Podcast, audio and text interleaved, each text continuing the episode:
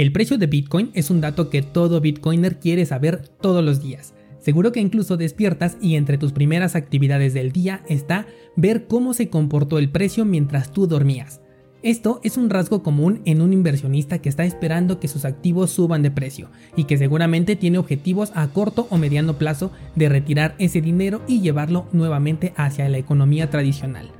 Pero si damos un paso hacia atrás y vemos el panorama completo, Bitcoin no es aquello que te puede hacer feliz cuando te despiertes y veas que su precio incrementó, sino aquello que te hace dormir con toda la tranquilidad la noche anterior.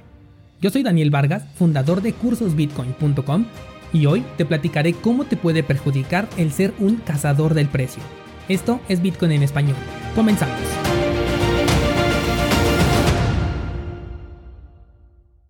Lunes 12 de octubre de 2020, bienvenidos un día más a este lugar donde estamos buscando la descentralización de nuestra economía a través de Bitcoin. Hoy te preparé un episodio que nace de una nota que leí en la semana sobre un señor que a ver si puedo pronunciar bien su apellido. El señor se llama Chamat Paliapitilla. Creo que sí lo pronuncié bien. Si no lo conoces, este señor es el CEO de Virgin Galactic, una de las empresas de grupo Virgin del señor Richard Branson. Seguro que este nombre ahora sí te es más conocido.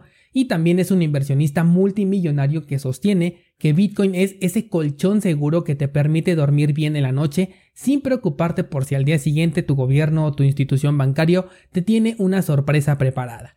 En sus propias palabras dice este señor que la criptografía es como una póliza de seguro para cuando los bancos y los gobiernos pisen una mina terrestre. Y ojo con las palabras que está utilizando. Dice, para cuando los gobiernos y bancos pisen una mina terrestre. No dice por si los gobiernos y bancos pisan una mina terrestre.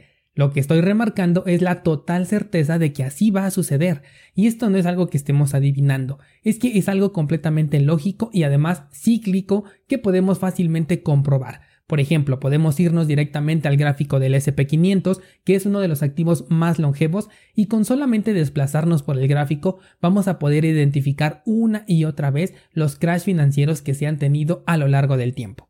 Considero que un mercado sin un crash financiero es simplemente una burbuja, porque hay un punto en el que un inversionista tiene que vender, y sí, lamentablemente esto significará pérdidas para muchas otras personas, de hecho para la gran mayoría, pero esta es la regla de Wall Street, para que una persona gane, otra tiene que perder. Es un juego de transferencia de dinero nada más. No somos bancos creando dinero de la nada, somos simplemente personas metiendo todo nuestro dinero, bueno, metiendo una cantidad de nuestro dinero todos en el mismo lugar, con base algunas veces en un sistema lógico de pensamiento y algunas otras veces solamente por curiosidad o por FOMO, y que en algún momento vamos a tomar de vuelta todo ese dinero con la posibilidad de que éste sea una mayor o menor cantidad de la que invertimos en un principio.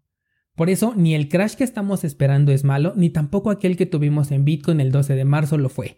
Son simplemente respiros que da el mercado e incluso los podemos ver como oportunidades para quienes estamos atentos a estos crash y podemos aprovecharlos.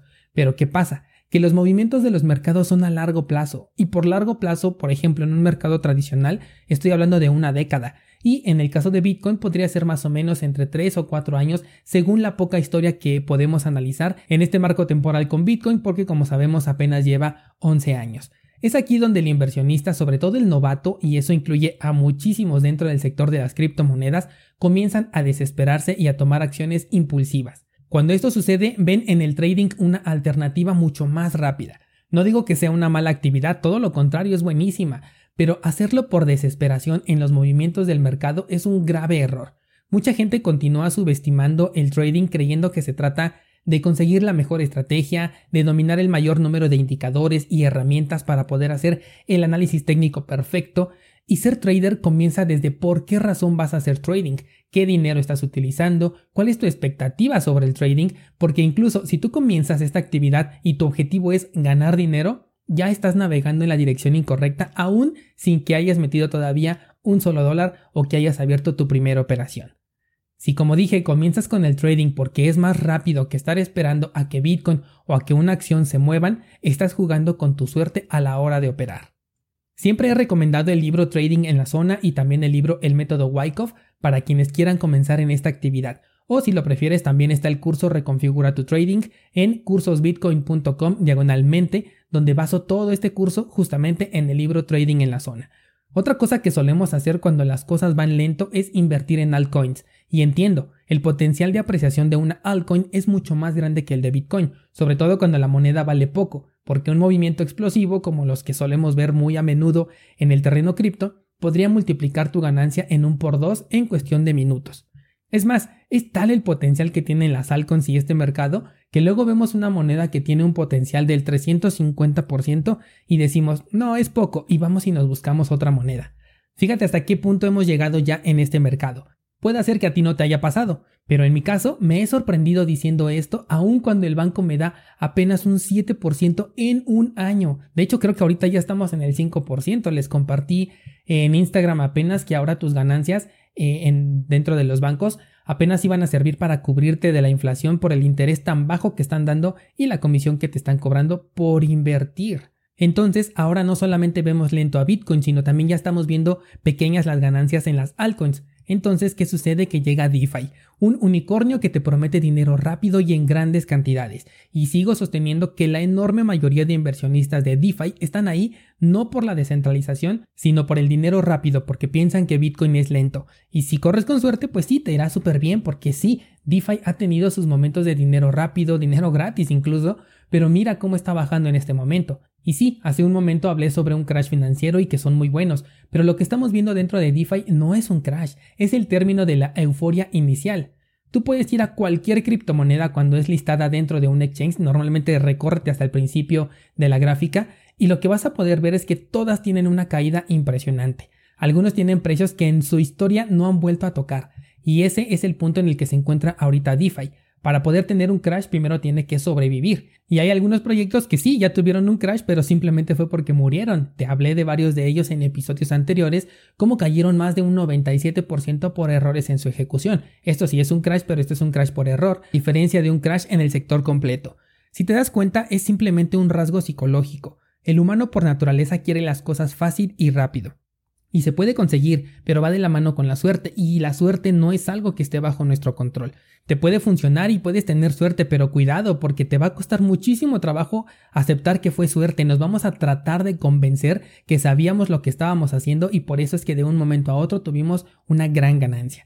Conozco, por ejemplo, eh, varios youtubers de este mundo de cripto que se han dedicado todo el tiempo a promover páginas que terminan siendo estafas o ahora están promoviendo las populares DeFi y que han tenido mucha suerte porque sus pérdidas han sido menores que sus ganancias y lo han conseguido antes de que el proyecto fracase o que la página desaparezca. Pero fíjate, ¿por qué le llamo suerte? No es que les esté quitando mérito porque yo no soy nadie para hacerlo. Pero si la página iba a cerrar y todos sabíamos que esa página iba a cerrar, entonces la suerte está involucrada ahí, en que no cerró antes de que esta persona pudiera sacar su dinero. Seguro que algunas personas en Airbnb, por ejemplo, hicieron dinero, mientras que la gran mayoría fue estafado. Yo mismo he confesado que trabajé con Crypto Mining Farm. De hecho, creo que la página como tal todavía sigue en línea. La última vez que me metí por curiosidad, todavía estaba en línea. Ojo, no vayas a meter tu dinero ahí, ¿eh? Porque en mi experiencia tuve suerte, conseguí ganancias rápidas y para ese entonces considerables. Pero después un día ya no pude sacar de ahí mi dinero, y además los contratos que yo había comprado dejaron de darme ganancias.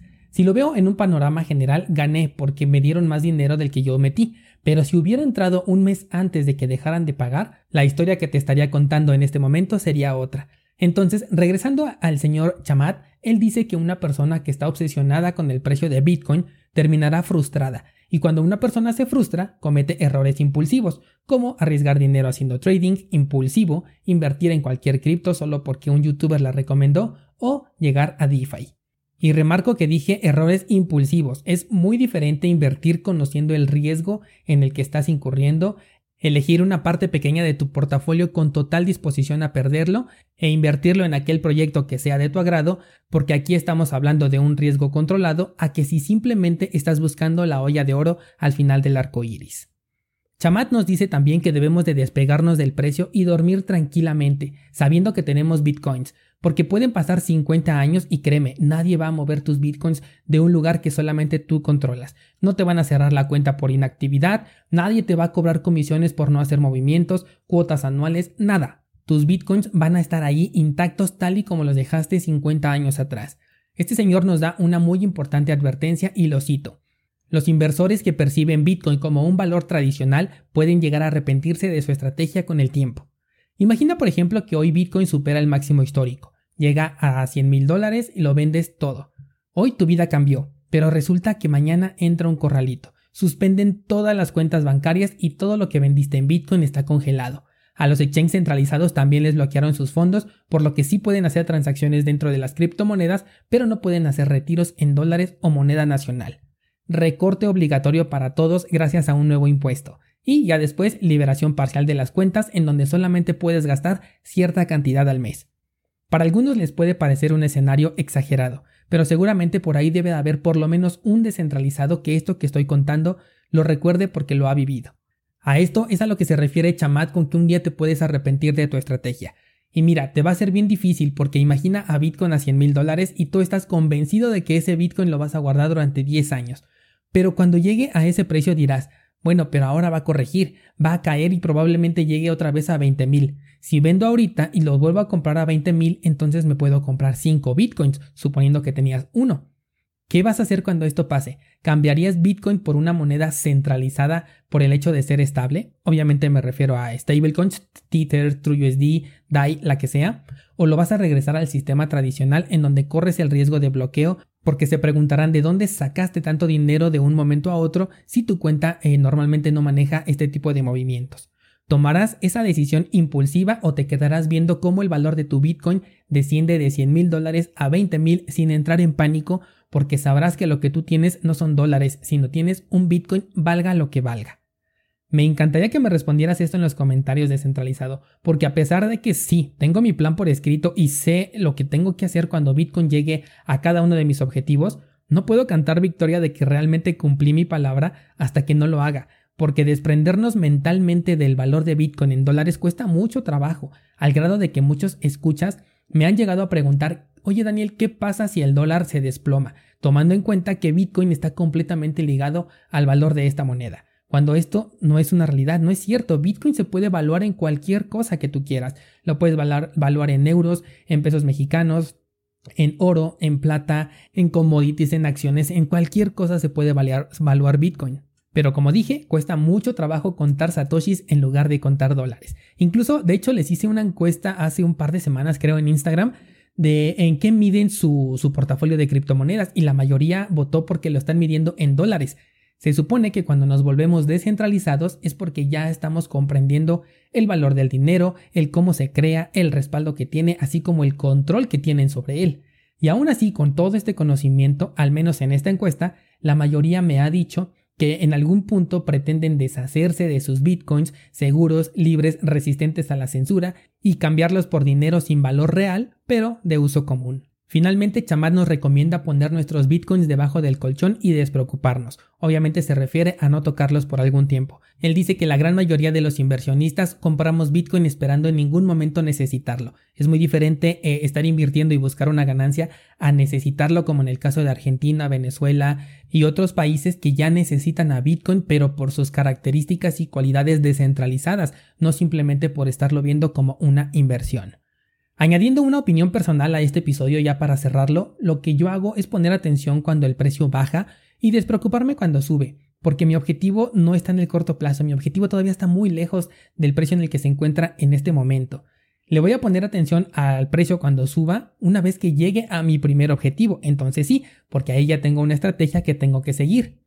Muchas veces por la actividad que desempeño de traerles información todos los días, tengo que estar realizando análisis frecuentes, pero créeme que la sensación es bien distinta entre analizarlo para hacerte un comentario y analizarlo porque estoy esperando que el precio suba pensando en mi inversión. A mí me cuesta mucho trabajo pensar en hablarte todos los días de cómo se comportó el precio hoy, mañana y pasado. Por eso es que muchas veces al inicio del podcast te digo, ¿sabes qué? Hoy no hubo nada interesante con el precio de Bitcoin o mi frase de Bitcoin ahorita está muy aburrido y simplemente lo dejo pasar hasta que algo suceda. Cuando el precio hace un movimiento interesante, rompe una resistencia, llega a un soporte, algo por el estilo, entonces sí te digo, ¿sabes qué? Bitcoin hizo este movimiento y lo que podemos esperar es esto otro. Incluso a veces hasta te llego a compartir cuando tengo operaciones abiertas o cuando pienso abrir operaciones. Por ejemplo, el viernes, si no me equivoco, te dije que si sobrepasaba la resistencia era probable que abriera una operación a precio de mercado y esto está fundamentado en que yo no sé si ese precio jamás lo vamos a volver a ver. Siempre eh, que el precio sube tenemos esa sensación de que va a ser la última vez que Bitcoin toca ese precio, lo dijimos hace mucho tiempo en los 6000 y después bajó a 3000 porque es algo completamente incierto, pero ahora se ve más difícil volver a ese nivel de 3000 o a los 6000, incluso a los 10000, ¿no? Cada vez le vamos aumentando a esto y por eso es que cuando un escenario eh, que tenías previsto parece que no se va a cumplir, bueno, pues tomas decisiones con respecto a la nueva información del mercado, que en mi caso sería abrir una operación a precio de mercado. Y qué pasa si después vuelve a bajar, pues nada, yo seguiré eh, ahorrando otra parte de dinero para poder volver a aprovechar esa oportunidad. ¿Qué opinas descentralizado? ¿Has caído en este juego alguna vez por la lentitud del mercado de Bitcoin? ¿Crees que una espera de entre 3 y 5 años es mucho tiempo para ver crecer tu inversión? ¿Crees que ganancias del 350% son pequeñas? Cuéntame por favor en los comentarios o escríbeme a mi Instagram qué piensas sobre esto y con gusto lo debatimos porque así es como aprendemos todos. Por mi parte es todo, voy a comprar, voy a guardar, voy a esperar y si mañana el precio baja o sube, no es algo que me preocupe mucho porque finalmente esto es Bitcoin.